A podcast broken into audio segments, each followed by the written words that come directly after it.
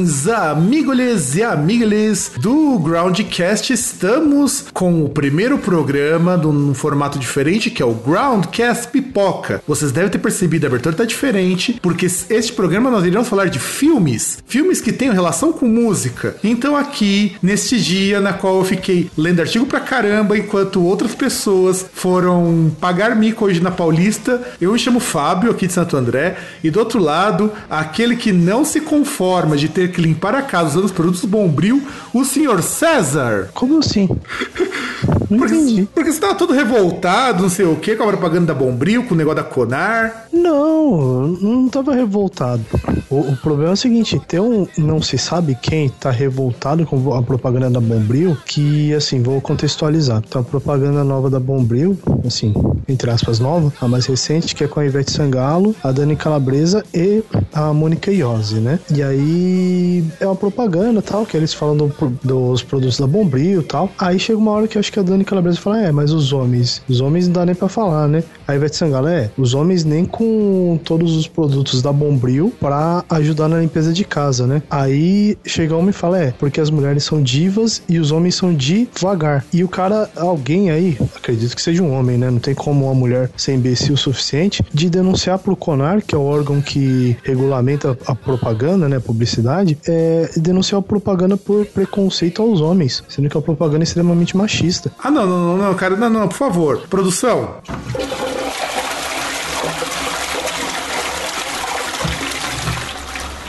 Caralho, mano, mas que merda isso, porra. O que, que a propaganda fala dos homens? Que, que o- os homens não ajudam em casa, né? E fala que são ó, devagar. Brinca lá com a, com a palavra. Tipo, o que, que tem de preconceito nisso? Só tem um.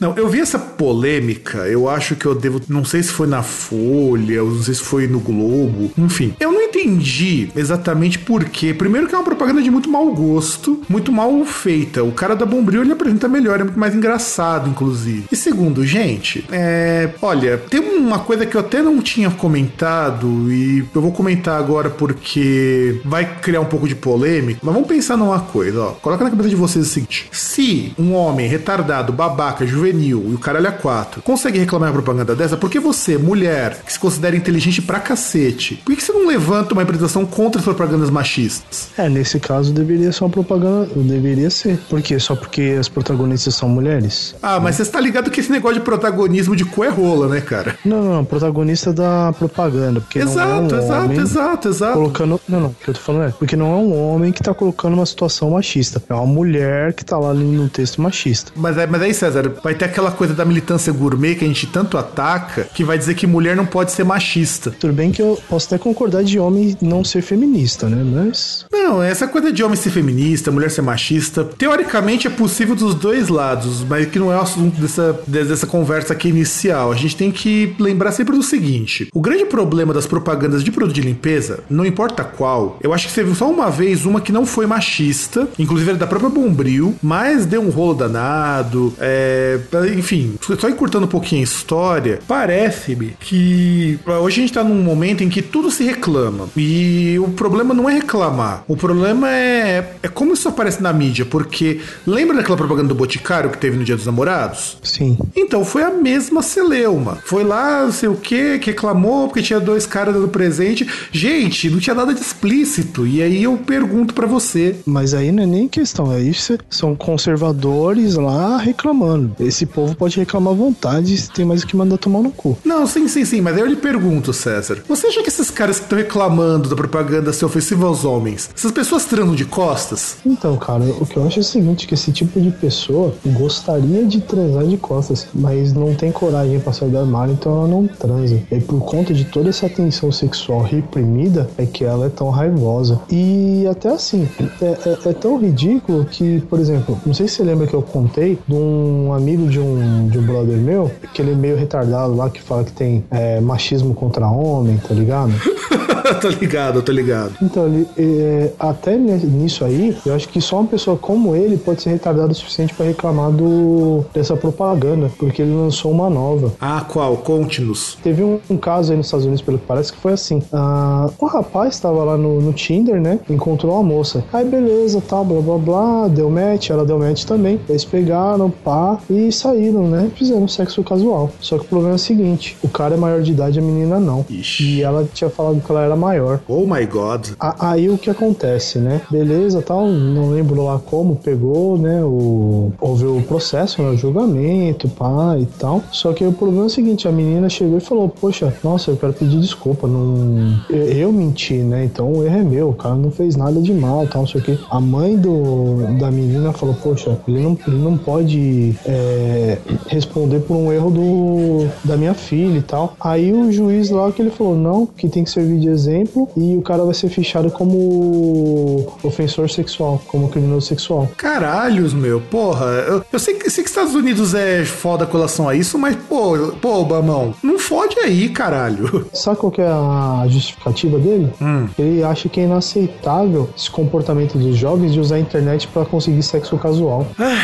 Cara. Não, e, e, sabe o que, e sabe o que é melhor? Agora tem a cereja do bolo. Ah, não, quer dizer, que, quer dizer que isso não é o pior? Não, não é o pior. Porque você lembra que eu contei do. do carinha lá, né? Ah, é verdade, verdade. Tinha até esquecido dele. Tem como você rufar tambores aí pra gente criar um clima? Não, hoje a, hoje a gente tá sem tambores aqui. Ah, então beleza. Então, sabe o que, ele falou? Ele falou que na verdade é, ele mandou um e-mail, é, o título dele era Feminazismo. Como é, como é que é? O título do e-mail dele lá, que ele mandou essa notícia era feminazismo. Falou que o juiz usou um argumento feminista para processar o cara. Cara, é assim, é, eu posso comentar na sinceridade, até pra poder fechar Pode. o bloco. Manda bala. Esse cara, ele faz cosplay? Não, ele. Ele é fã de Naruto? Inclusive, in, inclusive ele é.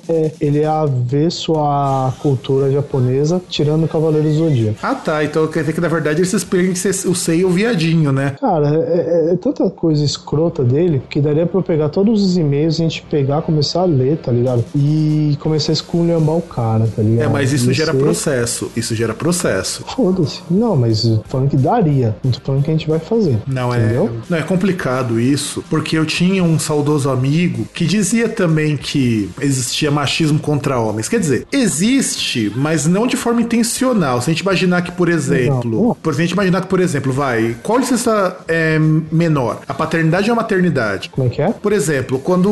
Vamos supor que você tem um filho. Hum. Quem vai ficar mais tempo em casa cuidando? Você ou sua esposa? Normalmente a mulher. Então. A, até é mais saudável isso. Então, mas veja só. Se isso daí não fosse um exemplo de machismo, a gente faria que nem acontece lá na Finlândia, que nem lá na Noruega, que o pai fica junto com a esposa durante seis meses. Então, mas não, mas aí que tá. Eu tô falando assim, pela questão normal, até por conta de legislação. Por exemplo, tem um casal lá tal, por exemplo, você lá, você é casado, você tem sua esposa e você dá um netinho aí pra dona Neuza certo? Certo. É, a licença maternidade para sua mulher é de seis meses, para você é de três dias. Pois é, pois é. Não, é isso que eu tô então, falando. Então, assim, o, o, que eu tô falando não é nem questão de ser machista, é questão que é o que normalmente acontece. pode acontecer, por exemplo, ah, o cara, o cara trabalha em casa, faz home office, ou às vezes o cara não trabalha e a mulher, como, por exemplo, uh, os dois tinham salário lá tal, mas a mulher tinha um salário maior. Então o cara desiste de trabalhar e cuidar lá do filho, né? E a mulher vai trabalhar. Pode acontecer, mas isso não é o comum, entendeu? Não é questão de ser machista. Não, sim, eu tô falando é o seguinte: quando eu falo que afeta indiretamente, é quando a gente pensa, por exemplo, assim. É, você pega, por exemplo, apesar da lei não dizer nada disso, para de guarda de filho, quase sempre prefere-se pela mulher. Se você encostar numa menina para dar um oi, ou, ou dar um oi, dar um beijo no rosto, se ela, se ela te acusar você de estuprador, cara, é muito mais provável é, acreditarem nela do que se a situação fosse o contrário. É, que aí tem aquela cultura de não se questionar a vítima tal, porque. Não, e não só isso, e é questão de machismo também, a ideia do homem como ofensor, sabe? Então, uhum. existe essa coisa que vai contra os homens, mas, cara, você sobrevive muito bem é, sem que isso te afete. No máximo, você vai ter uma dor de cabeça aqui e ali. Não é que nem o caso que a gente vê dessas propagandas da Bombril, que há décadas deu esse estereótipo de mulher dona de casa. É, não, e, de homem que não ajuda em nada, né? Exato, exato, exato. Então, produção, pra gente poder começar o programa sobre filme, rola a nossa vinhetinha.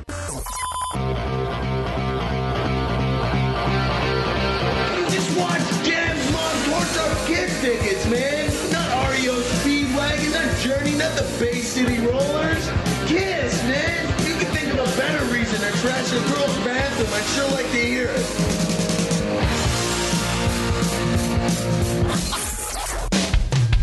Caro ouvinte, deixa eu explicar para vocês então, ou para você que esteja ouvindo, ou você estiver ouvindo em conjunto, como é que é o formato Groundcast Pipoca. Eu preferi pipoca do que popcorn porque eh, só o Groundcast já tá gringo demais, então eu acho que não dá para chupar rola de gringo duas vezes. É, tá muito gourmet. Exatamente, tá muito gourmet. Porque popcorn já tá muito gourmet, depois do pipô, que é pipoca gourmet, que eu já vi para vender, cara, num shopping ali na Moca, eu fiquei desacreditado quando eu vi isso. E vamos ao formato. O formato ele é assim, gente. Nós vamos comentar sobre um filme. Então a gente levanta características temáticas do filme, a gente comenta um pouco sobre os bastidores que a gente consegue comentar, e é claro que a gente vai tentar puxar o máximo que a gente puder pro lado da música. Então, para começar a falar Detroit E, e dá uns spoilers também. E dá tá? uns spoilers, verdade. A gente não se exime de spoiler, gente. Se você não assistiu o filme, não escuta o programa, tá? Essa é uma dica. Ah, mas se bem que. Se bem que aquele negócio, a gente vai comentar um filme aqui e tem o quê? Cara, tem 16 14, anos. Tem 16, 16 anos. anos. Tem 16 anos. Então a gente precisa. Assim, que você não assistiu, cara, você realmente é, precisa se atualizar. Bom, talvez não. A gente tem. Pode ter ouvintes que nasceram em 94, 96. Ah, se bem que, sei lá, eu acho que, que sirva pra. Assim, que sirva a gente escolher filmes que valem a pena ser assistidos por algum motivo e que a pessoa ouvindo ela se inspire a assistir. Exato, então vai ter spoiler, gente, já estamos avisando isso. Então vamos começar primeiro, César, falar um pouquinho sobre a cidade de Detroit. Por que, que a cidade de Detroit ela é especial pro Kiss, ou mesmo pra esse filme? Em primeiro lugar, a gente tem que pensar que é uma cidade localizada lá no Michigan e é a cidade mais populosa do Michigan, é a capital mais populosa dentro do Michigan e a cidade ela é conhecida por ser uma das cidades mais violentas dos Estados Unidos. Inclusive, parece muito em filme dos anos 80, essa parte de Detroit, como uma cidade à beira de um colapso, a coisa toda, né, não, César? Olha, boa pergunta. Agora eu tava vendo as referências em anos 80. Ah, uma coisa, você lembra aquele Um Tira da Pesada, né? Beverly Hills Cop. Lembro, lembro. O Ed Murphy, o personagem dele era de Detroit, não era? Sim, que eu me lembro era. né? Que até, tipo, vai lá um caso de assassinato, até, até quando mostram. Tem um puto de um. Pelo menos um negócio que eu lembro, assim, um puto de um contraste que mostra as primeiras cenas, assim, tal, em Detroit, no primeiro. Você vê que o cenário é à noite tal, um negócio mais sombrio. Beverly Hills, não, aquele negócio, aquele sol, aquela quase ostentação, né? Aquele glamour. Então tem tem esse, esse contraste aí, que justamente esse esquema aí de, de violência e tal, né? E aí tinha uma outra referência, mas eu acho que não é. O Robocop não era de Detroit, não, né? Era uma cidade em tese fictícia, né? Não, cara, sabe que agora, boa pergunta com relação ao Robocop original, né? Eu não vou lembrar porque faz muito tempo, e mesmo tendo o filme mais recente, a gente precisaria olhar melhor nas referências. Mas assim, o Robocop, ele retrata uma realidade é, alternativa dos Estados Unidos, uma realidade que não é muito interessante, e que seria, vamos dizer assim, uma cidade às avessas. Não, e é Detroit mesmo, cara. Agora que eu achei, agora pesquisando aqui na senhora Wikipedia, é Detroit. Sim, é Detroit. Ó, sou, sou foda, hein? Digidinho, digidinho, sou foda. Pois é, cara, pois é. Essa merecia até o jingle, cara. Eu não lembrava. Fui aqui olhar na Wikipedia e fala que é Detroit no estado de Michigan. Então, aqui, por exemplo, é, agora que eu vi, antes de começar o programa, tava zapeando aqui, tava passando Robocop 2. Só que eu lembro que ele mostrou lá um outdoor, só que eu falava, ah, Delta City, não sei o que lá. Então por isso que me veio essa dúvida. Então, Delta City, se eu não me engano, ela é um. Seria, digamos assim, a evolução do- da cidade de, de Detroit. Seria mais ou menos aquilo que acontece naquele filme O Demolidor, né? Isso, isso. isso. do a Stallone, que tem a cidade lá, acho que tem a, tem a junção depois do grande terremoto de San Diego com Los Angeles e vira San Angeles, né? Uhum. Que é aquela meta deles, que é tudo bonito tal, todo mundo na paz, todo mundo chega nas saudações joviais e coisas do tipo. Não, sim, sim, sim. E, e bem lembrado do Robocop, porque Detroit durante muito tempo foi um cenário de filmes de violência e filmes de extrema violência. Tanto que um dos problemas, o Robocop mostra isso, o Detroit Rock City mostra isso muito bem, que a gente vai comentar mais pra frente, que as pessoas elas vivem na pobreza. Você tem gente muito rica, tem locais muito ricos e locais muito pobres. Aqui mais ou menos, eu acho que Detroit é uma versão mais explícita do que é São Paulo. A gente poderia dizer que Detroit é que nem a Zona Leste versão é, buraco do inferno. inferno, cara. Versão hardcore. Vers versão pros fortes, cara, porque eu, eu, eu, já tive a oportunidade de ver como era o norte da Filadélfia, já achei tenebroso. Eu nem quero imaginar uma cidade que é mil vezes pior. É que agora eu tava, tava pensando em dois filmes que eu não sei se também rolam em Detroit, né? Que aí um é que eu tô procurando, que eu duvido, eu acho que é o primeiro, que é o Duro de Matar, né? O primeiro, mas eu acho que não é Detroit, primeiro ou segundo, né? Não, o John McClane é, é de Nova York e ele vai para Los Angeles, então não. Então, Los Angeles se torna esse cenário de violência mais pela presença de latinos do que necessariamente por ser a cidade mais violenta dos Estados Unidos. Detroit ainda é a cidade mais violenta dos Estados Unidos. Talvez uma das, talvez perca, sei lá, Bronx, alguma coisa assim. É, mas aí perde pra uma, uma região, né? Agora o problema é que em Detroit parece que é um negócio mais generalizado. E acho que combina também até por conta de você vê de mudanças sociais nos Estados Unidos, né? Porque o, o que te, se tem de Detroit é que é a grande a metrópole automotiva do, dos Estados Unidos, né? Tipo, o Detroit é tipo o ABC, tipo São Bernardo, né? São Caetano, Santo André, que é tipo a capital automotiva. E aí, como você tem uma. Desde a década de 80, aí, no caso, no mercado interno, o, os carros dos Estados Unidos perdendo espaço para carros japoneses e depois vindo outros carros e perdendo isso também no mundo, até que culminou aí na, na grande crise aí que a gente teve, que a GM precisou ser socorrida, a Ford também, aí foi degradando aí o nível social das pessoas, né? Tipo, o poder econômico deles e a, é que agora virou quase uma cidade fantasma, né? Pelo menos tem partes lá que estão extremamente abandonadas, tem um monte de casa vendendo, alugando, mas ninguém vai alugar, ninguém vai comprar. Mas antes tinha essa, esse pico de violência, né? Sim, sim, tanto que é, olha que coisa interessante. A gente tem que pensar que se um lugar tá na merda, isso é histórico. A produção e a cena artística é muito forte. Tanto que em Detroit você tem uma cena hardcore muito forte nos anos 80, uma cena metal muito forte nos anos 80 e 90, até coisa dos 90. E você tem gente, olha só quem que veio de Detroit: o MC5, Su o Suzy 4, o The Stooges, o próprio é, Iggy Pop vem de Detroit. O cara era paupérrimo quando começou a carreira, até foi ajudado pelos amigos dele. O Ted Nugent, olha só, o nosso querido e amado Ted Nugent vem de lá. E o Funkadelic, que é uma divisão do Funkadelic, do Parlamento Funkadelic. Pô, você falou do Ted Nugent, me veio uma outra referência cinematográfica e eu tinha, tenho uma dúvida. Você lembra o primeiro X-Men? Lembro. Lembra? Lembro. Que, que, era, que era o senador lá que queria fichar os mutantes e tal, né? Identificar todos. Uhum, lembro sim. Você lembra do ator lá, do personagem, o Dentes de Sabre no primeiro filme, né? Sim, sim, sim, eu lembro, lembro. Agora eu tenho uma dúvida. Uma dúvida tipo aquele aquela propaganda daquela bolacha, sabe? Aquela bolacha famosa. Que é uma dúvida que é o seguinte: é aquele personagem, o Dente de Sabre, no primeiro X-Men, ele parece um total burro e retardado. Porque ele parece com o Ted Nugent, ou ele parece com o Ted Nugent porque ele é um total tonto e retardado. Olha, vou deixar isso pros ouvintes, você é uma boa pergunta. Vamos, produção, vamos virar o bloco então e começamos a falar do filme.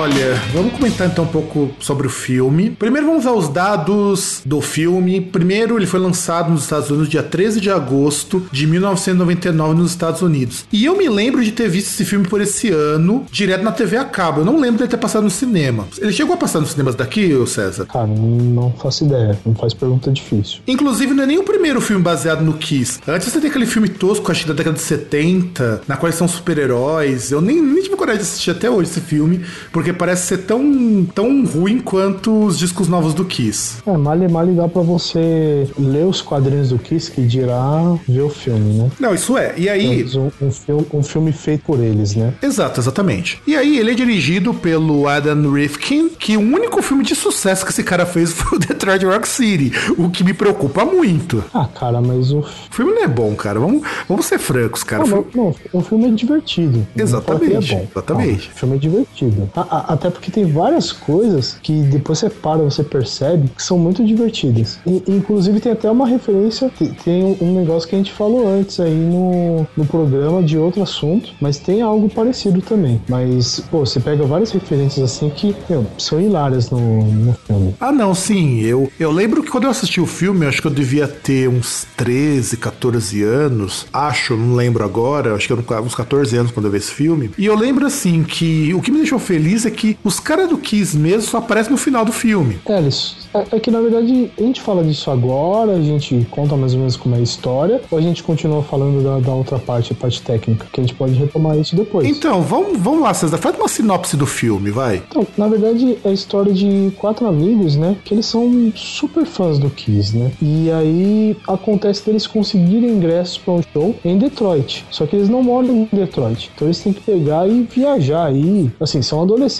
têm os seus. Eles têm os seus 16 anos de idade, né? Então, aí eles têm até, eles brincam lá, fazem um. Se eles fazem um cover do Kiss, né? Também. Eles têm uma bandinha cover do Kiss. E aí o filme ele conta a trajetória deles para tentar chegar nesse show do Kiss em Detroit e todas as desventuras que acontecem nesse meio do caminho. Então, é. Inclusive, esse filme é ambientado em 79, o final da década de 70, o que é importante porque é o momento que o Kiss estoura no mundo. Nesse período final de 70, começo de 80. É, e até tem uma, tem uma mudança aí, um negócio bastante sutil, um comentário bem interessante aí no, nesse filme, né? Porque tem uma cena que é emblemática, que eles estão indo lá pro, viajando, né? No carro do, acho que do pai de um deles, e aí eles encontram um cara lá, que o cara com a namorada dele e o cara que é fã de disco, né? Aí os caras, é, mas disco é uma bosta, que disco não sei o que, que da hora é Kiss e tal. E, sendo que logo depois de- da, do- da época que é retratada no filme, o Kiss rendeu ao disco, tipo, como tem lá a Was Made for, eh, for You, que é uma música disco. Sim, sim, sim, bem lembrado. É, eu lembro que, na verdade, eu, eu até ia comentar isso mais pra frente, mas o filme é marcado por uma série de conflitos que vão ter que ser resolvidos ao longo da história. É, para quem conhece aquela coisa de trajetória do herói, aquela papagaiada toda, sabe que a história te oferece conflitos e quando ela começa a sair da metade da história, eles começam a ser resolvidos. Então, a primeira coisa que vai acontecer, que a gente pode, falar, é que os jovens chamados Hawk, Jam, Lexi Trip tinham lá a banda cover de Kiss. Inclusive, eles são zoados na escola, porque eu lembro até que no filme um cara faz um comentário assim que a irmã deles usa mais, eles usam mais maquiagem que a irmã dele. Irmã de um, de um cara lá que vai fazer bullying com um deles. E aí, é, quando eles conseguem o ingresso do Kiss, que eles ganham numa uma rádio, o que, que a mãe do Jen faz? Ela acha que ela é música do capeta e queima os ingressos. É, que aí até uma coisa interessante, que era o comentário que ia fazer, que a mãe do, do Jay aí, que é o baterista, que inclusive era no prão dele que eles iam lá tocar, ouvir, ouvir os discos, mas faziam isso escondido, é ultra conservadora. É daquelas retardadas que vão em porta de show pra protestar. Aliás, entre várias aspas, protestar. Exato, exato. E, e, e ela é uma personagem interessante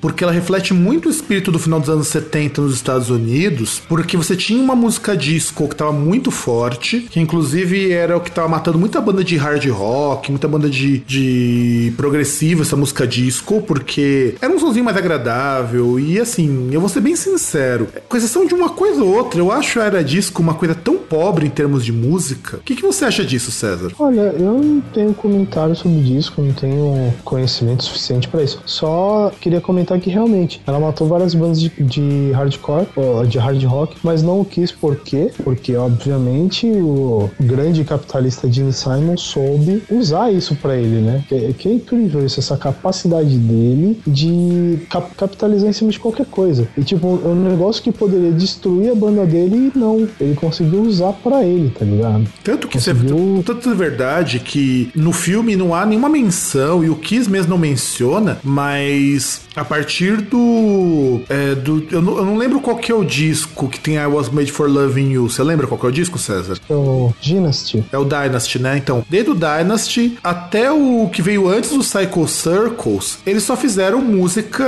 pra vender disco com o que era de moda na época. Então eles foram disco, fizeram hard farofa, estilo Bon Jovi. Fizeram grunge. Fizeram grunge, verdade, fizeram grunge. E o Aquele, curioso. o, o Carnival Souls. Sim, Que que, foi o, o- depois do acústico, né? Isso, depois do acústico. Que inclusive é um disco bacana, mas é um disco muito inferior aos outros do Kiss. Ele... E a gente entende o seguinte: o Kiss, nesse filme, ele tira um pouco desse lado de ser a banda que quer ganhar dinheiro em cima de tudo e foca numa coisa que eu achei mais interessante. O, o filme, pelo menos, ele foca nos aspectos do que, que é ser fã, o que, que é lutar contra esse conservadorismo e tudo mais. Então, tá até fazendo uma pesquisinha rápida aqui. Realmente, o, a música, a volta, assim, o, a, essa guinada disco que o Kiss fez foi no Dynasty mesmo, que foi o primeiro disco, foi o sétimo disco de estúdio, né? E o primeiro depois daqueles solos que, que a banda fez, né? Que foi meio tipo pra aplacar o- os egos de todo mundo, né? Que aí cada um fez um solo tal, podia tocar o que quisesse. E depois eles voltaram e até que tem tido como um retorno do Kiss, o que é engraçado, né? E, e é legal esse ponto que você apontou que realmente o filme ele mostra assim o grau de fanatismo dos caras, tipo, da chamada Kiss Army, né? Que são os, os fãs, fãs mesmo do, do Kiss, né? Se dá pra dizer isso, né? É bastante interessante isso. Mostrar que, tipo, o cara. tu- Tudo bem que assim, é, é algo que muitas pessoas fariam pra sua banda predileta, pra, pra aquela banda que a pessoa quer ver. Mas, que é, por exemplo, você pegar, tipo, você viajar várias distâncias tal, pra poder ver um filme, né? Ou pra poder ver uma banda. Por exemplo, conheço pessoas aí que tipo, fariam coisas assim pra ir ver o Rim, por exemplo. Tem umas amigas doidas que fariam isso, né? Mas aí tem louco pra tudo, né? Não, sim. E por isso, uma coisa que a gente precisa então lembrar desse filme é que ele é interessante nesse ponto. Ele mostrar ele é um filme de fãs de Kiss, que você não precisa ser fã do Kiss pra ver. Eu acho que isso que é o, o mais legal desse filme. Ele, você não precisa ser um fã do Kiss ou gostar mesmo do Kiss pra entender esse filme. Vamos falar um pouquinho sobre a história, então, produção, já sabe o que você tem que fazer.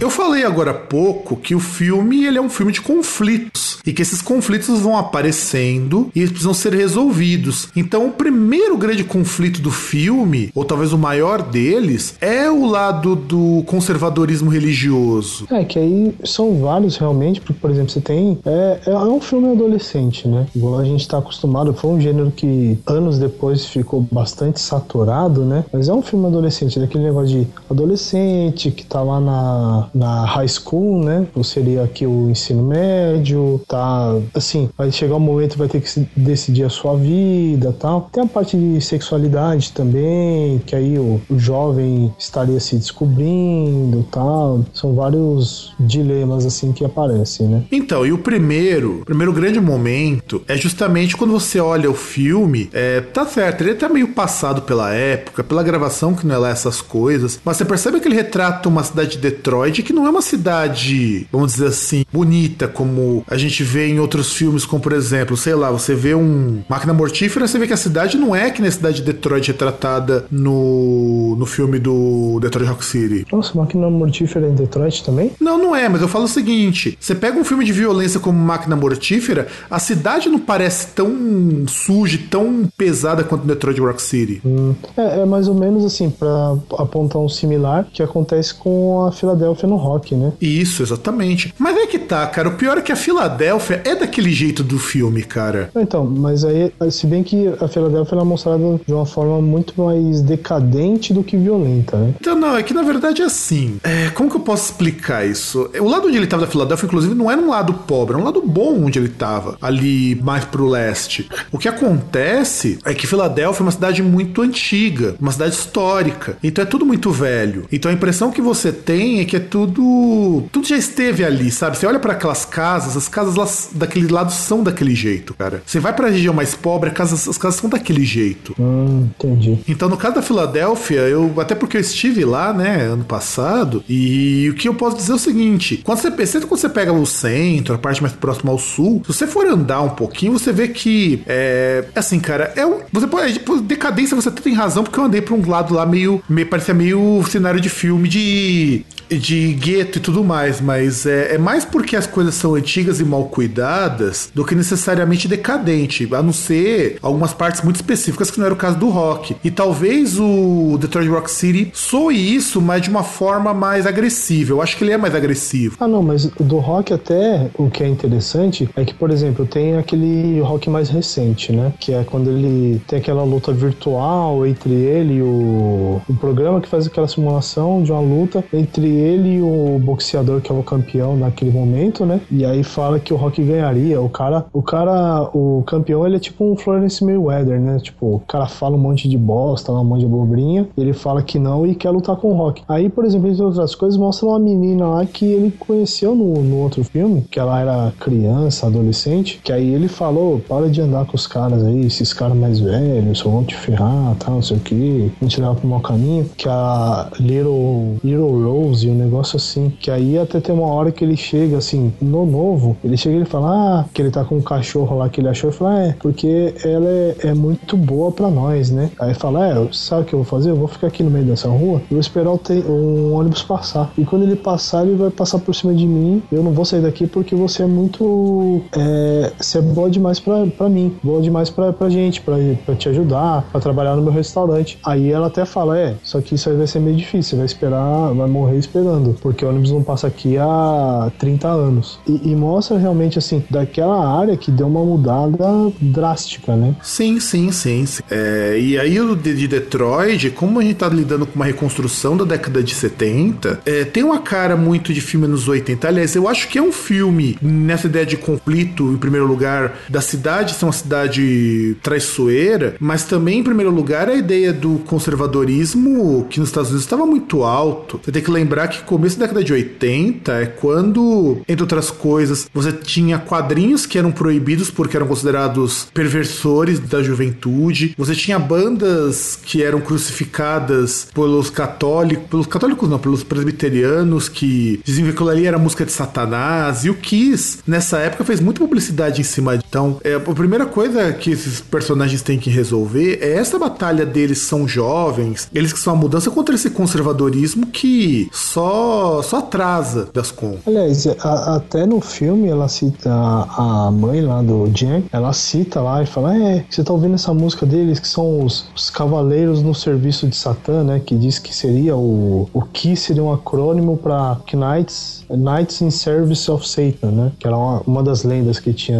a respeito do Kiss, né? Sim, e além disso, o segundo conflito que é bastante. É bastante presente, não, mas ele aparece de forma esporádica aqui ali. Nós já citamos no outro bloco, é com a música disco. Uhum. Inclusive, quando eles encontram lá o cara que curte música disco, é, a primeira reação do, do cara é dar uns cacete no moleque. E é um playboyzão com a mulher dele. E vocês, observam, se a gente observar bem, os moleques não são moleques ricos, os moleques que curtem. É, tanto que assim, você vê, se eu não me engano, o carro do, da mãe, do pai, do que, que eles pegaram o carro era um Volvo, né? Era uma, uma Station Wagon da Volvo. Sendo que o carro carro do cara era um Thunderbird, que é um carro, carro esportivo, dois lugares. Você vê até que o cara é um daqueles caras que, tipo, devia estar na faculdade, deve ter seus 20 e poucos anos, tem um carrão do ano, carrão esporte, tem a gostosa lá do lado, que no final acaba indo lá junto com eles, né, pra Detroit. Ah, não, sim. E aí, essa coisa do disco, na época era importante, porque era música de universitário, era música de playboy, a música disco. Era tipo sertanejo universitário. Isso, exatamente. Comparativamente ao sertanejo universitário, o Kiss entra, entra nisso por quê? Porque acreditava-se na ideia libertadora do rock, que é aí que nós entramos num terceiro conflito, que esse sim é bastante frequente, que é dos fãs de rock e a sociedade. Como os fãs de rock eles eram menosprezados pela sociedade da década de 79. Agora eu posso ser mamilos? Posso ser polêmico? Pode, fique à vontade. Dá para dizer então que aquele, aquela guerra assim, entre aspas, a guerra, esse esse conflito entre o rock e o disco lá, se a gente pegar no contexto do Brasil atualmente, seria o, o conflito entre funk e sertanejo universitário? Cara, eu acho que tá mais por um conflito hoje do rock, dessa molecadinha que escuta Guns N' Roses e, e acho que Vanessa é gótico, contra os outros estilos, músicas que são mais mainstream, contra o, não digo nem contra o pop, porque muitas vezes essa molecada curte pop, mas contra o funk, com o sertanejo universitário. Só com uma diferença. Antigamente, quem curtia rock não era o pessoal de classe média. É que antigamente o rock não. A mensagem que passava não tinha a ver com eles, né? Exato, exato. Mesmo Kiss, que é uma banda comercial pra caramba, a ideia do Kiss, a imagem deles de transgressor, aquele exagero, o circo, aquela coisa toda, era algo que trazia o cara que era mais pobre, até por causa da história do Kiss. O Kiss veio lá de baixo. O Kiss é uma banda de cara que, se não tivesse conseguido é, montar uma banda e fazer sucesso, teria morto por causa do crime. Aliás, entre outras coisas aí, a gente tem que lembrar que o Gene Simons ele nasceu em Israel lá e, em tese, ele era pobre, né? Sim, e o- ele nasceu em Israel, é, traficava droga junto com o cara do OSP. O Paul Stanley, ele vivia numa família pobre, parece que ele, era- ele trabalhou um tempo fazendo uns bicos aqui e ali. A coisa era feia pra eles. E por acaso, eles conseguiram descobrir uma fórmula de sucesso, que era o Kiss, porque o Kiss fazia sucesso pela música e, sobretudo, pela performance. Ver o show do Kiss não era simplesmente ver um show, era ver todo um espetáculo. Isso desde a década de 70 eles faziam isso. Era experiência, né? É, hoje chama-se de experiência. A gente, a gente fala naquela época espetáculo. E ele e era assim mesmo. A ideia do espetáculo, você vender o, o espetáculo pro público, vendia também a imagem de que você podia transgredir a sociedade. Tanto que isso vai entrar em conflito com a religi- religiosidade. É, no filme mostra, mais lá pro final, o protesto da, daquelas carolas ali para impedir o show em Detroit, onde vai aparecer a, a mãe do Sam, do Jen. Não, e, e, inclusive tem um outro conflito que aí é o quê? Que a- além da mãe ser conservadora, ela é uma mãe super protetora e opressiva. Sim, sim. Que é uma mãe que, que comanda o destino do filho. Pois é, e de repente ele Porque quer o se ver se livre. rebelando. Sim, não é nem se rebelando. É até porque eu acho que eles, como adolescentes, eles não são aquele protótipo do adolescente rebelde da década de 60. Ah, sim, não, então, mas ele se, ele se rebela, né? Tipo, que ela chega, é, você vai embora comigo, tal, não sei o que. Ele chega, não, não vou. Ah, não, sim, sim. Você tem, mas assim, é uma coisa que não é bem uma transgressão, a grosso modo. Você tem, por exemplo, a única transgressão digna de que eles fazem mesmo é pegar o carro e cair na estrada e se lascar todo. Mas ainda é seguindo aquela coisa da jornada do herói. Eles começam no pior estágio possível e vão galgando coisas cada vez melhores. Tanto que é nessas que, que você começa a ter referências a sexo, que é aí que entra o grande problema do filme. Por quê? Porque assim, a ideia do, do sexo, ela é associada, nós já comentamos isso outras vezes, à natureza do próprio rock. E é colocada de uma maneira sutil. E é um problema pra eles, porque de repente eles estão se vendo adolescentes, com vontade de trepar com meio mundo, só que ao mesmo tempo eles têm que ser bons na escola, eles têm que conseguir um emprego bacana quando eles crescerem. Enfim, tem uma série de outras coisas que não é compatível com o fato de eles terem uma banda cover de Kiss, saírem maquiados à luz do dia igual os caras do Kiss e, e ver um show dos caras na outra cidade. É, e por exemplo, vê que até as minas, às vezes, da idade deles, ela vai querer muito mais sair com o cara que ouve disco, que tem o carro do, do ano, do que sair com eles que ficam se maquiando, né? Exato, inclusive a impressão que eu tenho deles, depois do claro que no filme eles vão melhorando, mas eles são um bando de uns bunda moles quando começa o filme. É que tem um outro lá que é o mais retardado, assim, o mais brigador, né? Mas ele é, é, é o retardado, né? É, é quase um slot. Exato. Mas, e é por causa dele que eles vão pro show. É, por causa da ideia imbecil dele, né? Exato, e eles compram a ideia. Então, e ele acaba sendo o líder deles no fim das contas. É, é, não, então, e, e o pior é isso, né? Porque, na verdade, se não me engano, acho que foi ele, ele perdeu os ingressos, né? Quando eles conseguiram lá de novo os ingressos com o cambista. É pela segunda vez. comprar. Porque nós temos que lembrar isso. Eles conseguem entrar, eles vão fazer três tentativas de entrar no show do Kiss. Três É. não, quatro, você quatro. Porque na primeira, a mãe do, do Jen queima os ingressos. Já queima os ingressos. Na segunda, eles ganham o ingresso, não lembro de quem, eles são roubados. Então, é, é nessa aí, do. de- desse grandão aí, que eu acho que ele tá no. Ele tá no. Caramba. Acho que ele tá no, no mercado lá, né? E aí ele pega e tem um molequinho lá com, com o irmão dele grandão e mais um outro cara. E eles roubam o ingresso dele, que ele tá sozinho. Exato, e na terceira vez, eles começam a se bater e eles fingem que foram roubados por um, por um cara que não tinha roubado eles, mas tinha feito umas merdas com eles e eles conseguem entrar no show depois da terceira vez. Então, é, é esse moleque, porque na verdade eles começam a se bater, né? Falando, não, vamos, vamos nos bater e falar que roubaram o ingresso da gente. Os caras vão deixar a gente entrar. Foi esse grandão retardado que ele fez isso. Mas, inclusive, na, na loja de conveniência, ele pega a atendente lá, uma gostosona, porque ele impede um assalto, né? Sim, e da maneira mais imbecil possível, tá? Da maneira mais imbecil possível. E é aí que é interessante essa questão do sexo, porque você percebe que é a primeira vez de todos eles ali. Aliás, é, até inclusive, por exemplo, que eles chegam no momento que ele, quando eles chegam a Detroit, tá, eles veem que eles estão eles falam, ó, a gente vai se separar, tem tipo meia hora, uma hora, cada um vai tentar um jeito aí de conseguir os ingressos, né? E aí o que acontece? O cara que era o vocalista, ele vai, ele tá lá bêbado tal, aliás, tá bêbado não, ele pega e ele vai pra um clube de strip fazer um show, porque a grana que ele conseguisse lá, ele viu que ele conseguiria comprar os quatro ingressos do, cambista. Aí ele vai, pede umas bebidas lá pro cara do bar, faz um show, e é engraçado porque ele tá com a cuequinha do Kiss.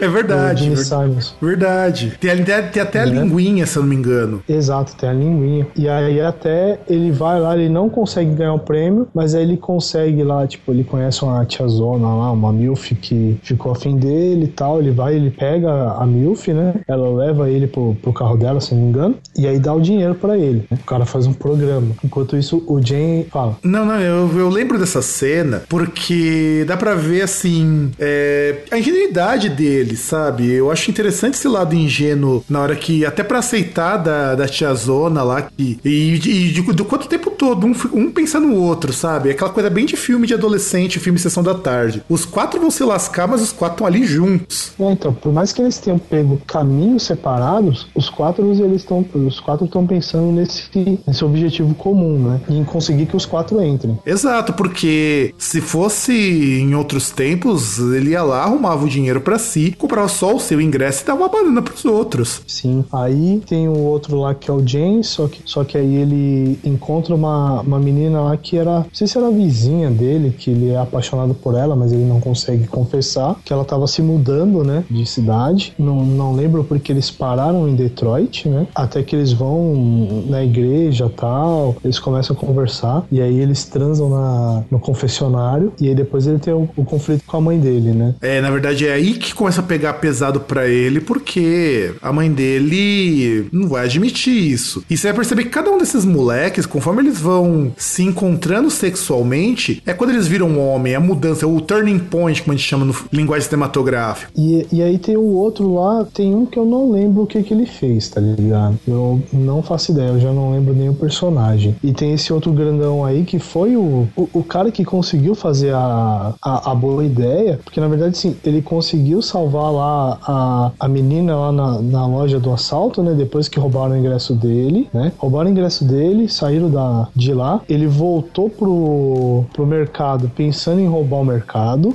É Pra verdade. poder arranjar os ingressos. Inclusive, inclusive, ele ficou pensando, eu vou fazer vou fazer, fazer isso. Tava até encenando a arma que ele não tinha, né? A arma que ele não tinha, inclusive. É, ele pegou um bonecão lá, tipo, e, e aí aparece um cara com a espingarda calibre 12 lá pra roubar, né? E aí ele para, pensa lá, fala, porra, vou embora tal. E ele vê que a mina é ameaçada e baixa o cavaleiro da armadura reluzente nele e ele vai enfrentar o bandido, né? Não, na verdade, dá um louco nele, você quer dizer, né? Deu um louco no bandido. Sim, deu um louco, né? E, e aí no final ele vai, consegue é, desacordar o bandido, né? Aí a mina vai lá e tal, que, que se eu me engano, acho que ele tava com a touca pra baixo, né? Na cara. Ele tava com a cara tampada. Aí ela chega assim e fala: Ah, quem é você, meu salvador?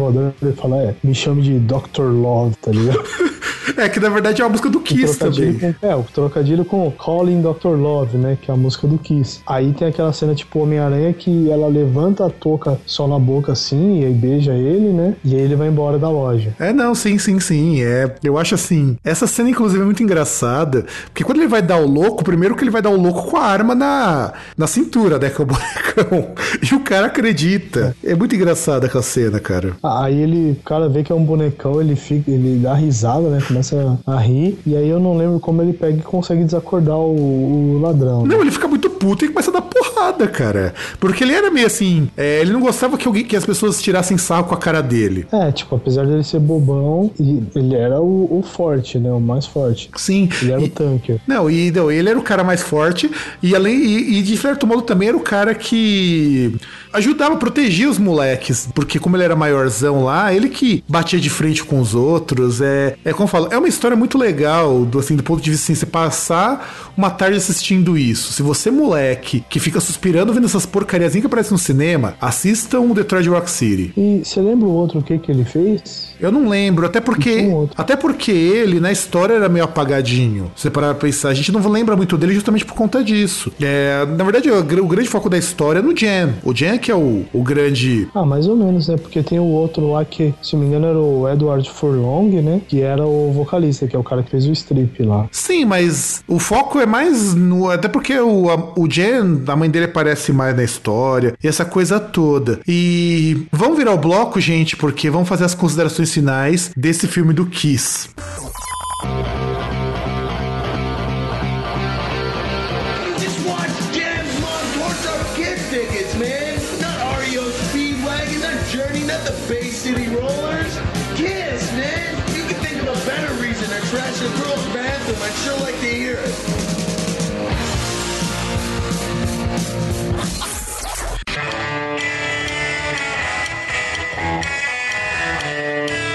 Vamos fazer aqui algumas considerações, algumas remissões e alguns comentários sobre o filme. Em primeiro lugar, eu lembro, eu, eu reassisti recentemente esse filme pra fazer o programa. E como envelheceu mal esse filme, né, cara? Porque olha só, eu não sei se é porque quando eu assisti eu era novo, eu tava mais ou menos na mesma faixa de idade dos moleques, mas eu comecei a achar ele tão clichê, tão bobinho depois que eu fui assistir de novo. Ah, mas ele é bobinho. Eu acho que é- essa é uma das coisas que torna ele divertido. Ah, não, eu concordo. Mas o que me incomoda nesse filme hoje é que. Não sei se é porque eu cresci, fiquei mais crítico. Não sei se é porque é um filme que você tem que assistir com espírito de 15 anos. Mas sabe quando você começa a olhar as cenas e você percebe que elas caem num marasmo tão grande que você acaba até se decepcionando com algumas soluções? Porque são soluções tão bobas ou tão óbvias que, cara, é complicado. Assim, eu tô falando em termos de envelhecer, tô falando que o filme é ruim, mas como envelheceu mal esse filme. É, é tipo aquele. É, é tipo o oposto daqueles filmes de terror clichê, né? Por exemplo, filme de terror clichê tem sempre aquela solução que é a mais fácil, que a pessoa nunca toma, né? Por exemplo, você chega, ah, não entra aí. Aí a pessoa entra justamente onde está o assassino. Aí no caso é o contrário. Tem aquela solução que é a mais óbvia possível, que é a que eles fazem. Sim, sim, não só isso. Eu falo Já que o bem o filme. oposto. Sim, sim, mas eu falo que o filme envelheceu mal porque, por exemplo, você pega os filmes. Vai, vamos pegar, pensar num filme que é na mesma pegada que é o Garotos Perdidos, o Lost Boys. Cara, você consegue assistir o Lost Boys hoje sem ter que ter o espírito de 15 anos. Ah, mas a temática, assim, é totalmente diferente, né? Não, mas eu falo a pegada, não falo temática, eu falo a pegada do filme é a mesma. É, mais ou menos. E. Tipo, é, é adolescente e tal, mas. Não, sim, sim, sim. Mas eu falo o seguinte: como o filme adolescente, como filme, ele envelheceu mal pra caramba. Assim como vários filmes pra adolescente que surgiram. Um outro filme que envelheceu mal também, que é bem filme de adolescente, é aquele filme das Patricinhas de Beverly Hills, também envelheceu mal. E eu acho que todo filme de adolescente, com exceção dos grandes clássicos, eles envelhecem mal no fim das contas. É por isso que eles não se tornam clássicos. Com exceção do grande, dos grandes nerds e porcs. Ah, mas esse filme é muito bom, cara. Assim, ele deu uma boa envelhecida também, mas é muito bom esse filme. Ah, sim, com certeza. Principalmente o nerd. Sim, sim, eu falo por que ele envelheceu, porque, além disso que eu falei, eu acho que a minha paciência pra assistir um filme desse tá muito menor. Ah, com certeza, né? É que você tem que assistir com o espírito de diversão, né? Sim, e é aí que eu vejo assim, se eu pensar em termos de diversão, é só pra você ver na nossa fala. A gente tem uma memória mais afetiva com relação a esse filme, porque o filme ele é, ele é bacana em muitos aspectos, se parar pra pensar. É, e uma coisa também que, por exemplo, pegando a parte musical, é igual assim, você falou, no não é um filme que fala do Kiss. Tanto que o Kiss só aparece no final. É, é um filme que fala da experiência, no caso, do, dos fãs do Kiss. Da mesma forma, você pega a trilha sonora do filme, só tem uma música do Kiss. Exato. É Eu... Detroit Rock City. Não, na verdade tem duas na trilha do filme. Duas não, três. Tem, Tem, três trilhas. é. Tem a Shout It Loud, tem a Detroit Rock City e a Nothing Can Keep Me From You. Não, é verdade. Mas olha só, a trilha sonora, eu ia comentar isso mais pra frente, mas ela tem grandes clássicos. Tem o Everclear com a The Boys É, Are Back in Town. fazendo a releitura do Finn Lizzy, né? Isso, você tem o Van Halen com Running with the Devil, que é um grande clássico do Van Halen. Tem Pantera fazendo o cover de Cat Scratch Fever, Nossa, também muito foda. uma versão muito foda. Tem Iron Man do Black Sabbath, que é de meio dessa época também, 79, 80, quando Black Sabbath começou a fazer sucesso, embora a música seja bem mais antiga. Você tem Marilyn Manson fazendo Highway to Hell. Nossa, isso aí eu já não lembro. Pois é, pois é. Você tem o Drain STH fazendo 20th Century Boy, que originalmente é do Zig Zig Sputnik, que é um cara de disco. Sim. Mas tem o David Bowie também, né? Sim, tem o David Bowie fazendo Rebel Rebel. Você tem o Tim Lizzy fazendo Jailbreak do ACDC. Você tem o The Donuts com Não, não, jailbreak do deles mesmo. Ah, é, tem razão, é. Que é uma outra Jailbreak, inclusive. Isso. Você tem The Donuts com Strutter, você tem o The Runaways com School Days. E uma banda assim, cara, de verdade, eu lembro que eu só vim entender, conhecer essa banda quando eu tinha mais de 20 anos, que é o Sweet, fazendo Little Willie. Que ainda assim não é a, a música mais famosa deles. Não é, não é, com certeza não é. E eu, assim, a trilha, ela me chama muito atenção porque é, não é uma trilha com cara de trilha de filme. Cara de coletânea, né? Isso, exato. É, é aquelas. Pô, col- som livre, né? Isso, isso mesmo. Tem cara daquelas coletâneas da som livre que você vai. é, grandes clássicos do rock anos 80. Ou é, metal romântico, sabe? Parece que tem isso, essa cara. Love Metal. Love metal, assim, é legal, é. Eu acho a trilha muito, ge- muito genial. Tem músicas que vão aparecendo aqui ali que não são creditadas no filme, mas as da, da trilha sonora oficial são essas. Tem mais música. O filme, você olha lá a parte de, de trilha, você tem Savatage no meio do filme, cara. Nossa, isso eu não lembro. Tem Savatage. Eu lembro que eu, que eu vi um pedacinho de In the Half of the Mountain King lá no meio do filme. É, o- a trilha do filme não é a mesma coisa que rola no filme. O filme rola muito mais coisa. Eu não vou lembrar de tudo. E, e é uma Nossa. coisa legal. E, e tem, por exemplo, poxa, o cover de The Donuts que ficou mais da hora do que a versão original de Strutter. Sim, sim, com certeza. Aliás, é, eu acho que em termos de trilha sonora, não tô falando pelas músicas, tá? Mas comparando esse filme com o Escola do Rock, com o Jeff Black, eu acho a escolha da trilha sonora aqui muito mais interessante do que a dele, porque no filme Escola do Rock, aquilo sim tem cara de trilha de filme. Sim, e é que a trilha aí ela é muito mais variada, né? Também. Sim, tem música pra caramba. Da, da trilha sonora oficial tem um tanto, mas o que rola no filme é muito mais coisa. Tem muito mais coisa rolando no filme. Sem contar o seguinte: o- que essa trilha sonora me parece que foi escolhida pelo Kiss pra tocar no, no filme. Que subiu no meu conceito agora. Ah, eu, assim, eu acho que todas essas bandas aqui, sem exceção, mesmo o Chip Trick, que toca uma versão ao vivo de Surrender, que inclusive eu acho que essa versão passa no televisor, meio do filme, ou, ou, ou tá tocando numa loja, quando eles na loja de discos, alguma coisa assim. É, quando tem, é, essas, é, quando eu tava vendo uma coisa sobre esse filme, quando eu tava falando desse- dessa escolha, me parece que todas essas bandas, de certo modo, já tocaram com Kiss alguma vez, ou eles são amigos. E eu não duvido, cara. É só você pegar o Everclear, cara. O Everclear é uma banda que no final dos anos 90 tava fazendo sucesso do caralho. Sim. Aliás, inclusive, boa parte dessas bandas eram bandas dos anos 70, anos 80 e, ao- e as dos anos 90 que estão aqui são bandas que faziam parte do mainstream anos 90 que era um mainstream bom. É, o Pantera. O próprio Marilyn Manson, que a despeito de eu não ser um grande fã, era uma banda muito bacana. É, que é uma banda que eu já não suporto nem um pouco. Tem uma outra coisa, assim, que pra mim é passável, mas eu acho que Marilyn Manson é superestimado pra caralho. Ah, então, eu particularmente não sou o maior fã do Marilyn Manson, mas eu sempre gostei muito do, assim, hoje não, porque hoje já não, já não me desce mais tanto, mas quando eu era mais novo e que eu já não achava Marilyn Manson grande coisa, eu gostava muito das músicas antigas porque era uma versão, uma coisa assim diferente pro que se tocava lá pra 94, 95. Depois de 98 eu ignorei o que o Marilyn Manson fez. Assim, tipo, eu gosto, assim, The Beautiful People, aquela versão deles pra Sweet Dreams, são da hora, mas. Que aliás, são, que ele é bem melhor que a versão do Soft Cell, diga-se de passagem. Não, do Eurythmics. Ah, do Riff, é. Esse tem outro do Soft Cell que eu não. que também foi gravado, que também ficou muito melhor que o original. É, eles fizeram Tainted Love pra aquele não é mais um besterol adolescente. E aí, é,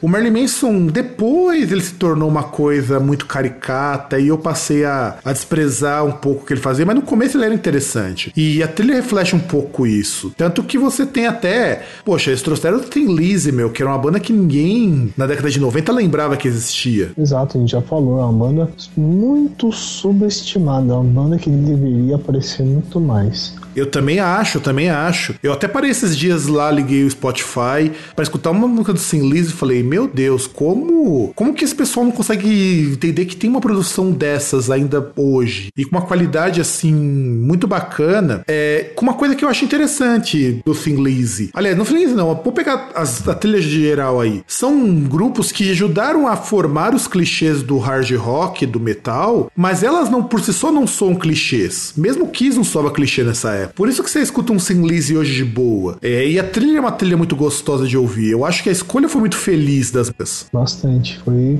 E é um negócio que, tipo, se você pegar o CD pra ouvir, se ouvir de boa, não parece massa... maçante, não parece repetitivo. Exato, exato. E aí eu só queria ressaltar também que a crítica pegou pesado nesse filme. Eu tava dando uma, uma lida do IMDB, você tem críticas que dão uma nota super alta, tipo 7, 8 pro filme, e críticas que jogam 4 O Rotten Tomatoes Ah, mesmo tem uma, uma porcentagem de 60%, que é baixo no Rotten Tomatoes. No Metacritic tem 40% o filme. Nossa, mas 60% no Rotten Tomatoes você acha que é baixo? Eu acho baixo, cara. Eu acho baixo. O Pixels consegue ser pior. Ah, mas, cara, mas tudo. Pixels Mas, é um filme pior. mas veja bem, nós estamos falando de um filme que ele foi mal visto versus um filme que é ruim, cara. É diferente. Então mal feito. Exato. Na verdade, esse filme, ele envelheceu mal. A gente tá dizendo que isso hoje, porque nós estamos vendo com o olhar de hoje. Mas o Pixels é um filme que já nasceu pra ser ruim, porque primeiro tem um cara chamado Adam Sandler. Só isso já Consegue, responde. estra- consegue estragar boas ideias, né? Não, ele consegue estragar ideias. Se a ideia é boa, ele estraga. Se a ideia é ruim, ele estraga mais ainda. Se a ideia ele já tá estragado, ele consegue jogar uma, pau de, uma pá de cal. Tanto que parece que o roteiro do Pixels é dele. Nossa.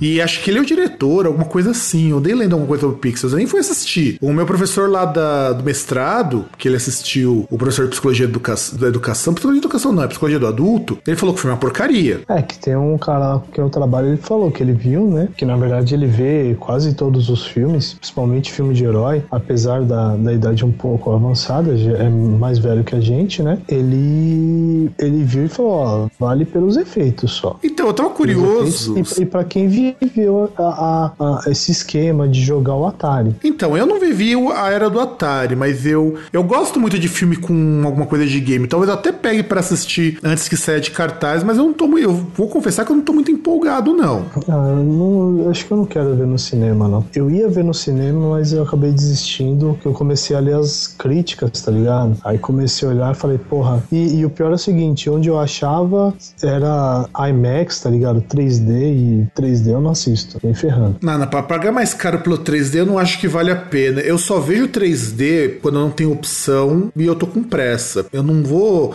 conscientemente procurar 3D. Não é ruim, cara, mas eu acho que o 3D ele é muito caro por uma tecnologia muito subutilizada. Então, eu não, sinto vontade de ver, tá ligado? 3D. Ah, cara, veja, veja uma vez, meu. Veja uma vez. Porque tem filme até que vale. O único filme que eu vi até hoje em 3D que valeu cada centavo foi quando eu vi aquele filme do Divertidamente. Aquele sim tem um 3D legal. O resto é dispensável. É, que ele divertidamente ele também falou mal do filme. Mas o filme é bom. O pior é que o filme é bom. Só que é que tá, depende do que você espera do filme. É, vezes- é que ele é bom, só que é, é, é melhor pra uma certa faixa etária, né? É, na verdade não é isso, é que depende do que você espera. Se você tá lá esperando uma grande história de aventura, esquece, não tem nada disso. Apesar de ter todos os elementos ali. Mas é um filme que tra- trata muita questão de família, é um filme que trata muita questão da formação do, do indivíduo. A gente tava comentando isso numa aula. Inclusive, ele é um filme com muitas ideias legais a serem observadas, mas assim, é, é meio uma mistura do Cronenberg com é, uma pitada, sei lá, de um Walt Disney, porque tem duas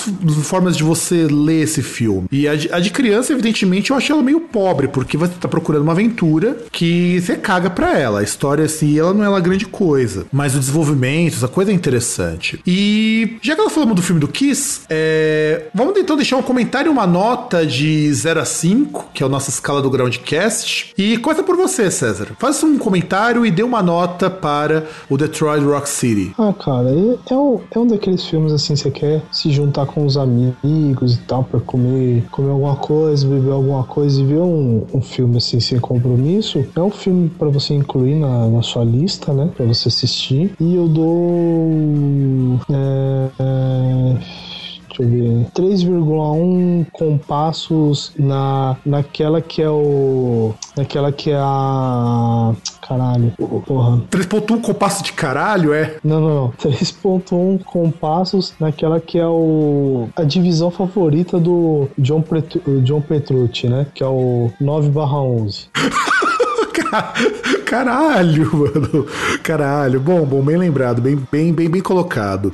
Bom, a minha nota, antes da minha nota, eu corroboro com, a, com o comentário do César. Eu só acrescento assim: é um filme que é muito gostoso de assistir. É, se você, evidentemente, se despir de certas coisas, baixar um pouquinho seu nível de exigência, você consegue assistir numa boa. É, assistir, tipo, assistir tomando uma, uma cerveja ou assistir tomando uma Coca-Cola, esquecer o resto do mundo. E eu dou para esse filme, é, vocês, por mais que eu tenha falado que é um filme que seja fraco, um filme que envelheceu mal, eu dou quatro compactos do Kiss, um cada um da banda, para esse filme. Porque, gente, quando eu assisti, eu ainda tenho aquela memória quando eu era mais novo de que, porra, era um filme divertido, cara. Eu assisti de novo, eu fiquei decepcionado pra caramba, mas eu ainda continuo gostando desse filme, cara. É, não tem, não tem o que dizer, cara. Quatro compactos do Kiss para esse filme. Ah, eu acho que não tem como ficar assim decepcionado. Porque não tem como você esperar muito do filme. Ah, não, isso é verdade. E é isso aí, gente. Nós estamos no final do programa, gravado num dia após Micareta aqui em São Paulo. Não é verdade, César? Não, no Brasil, né? É, eu até tenho uma dúvida, porque pelo que eu vi, tava zapeando aqui, aí na,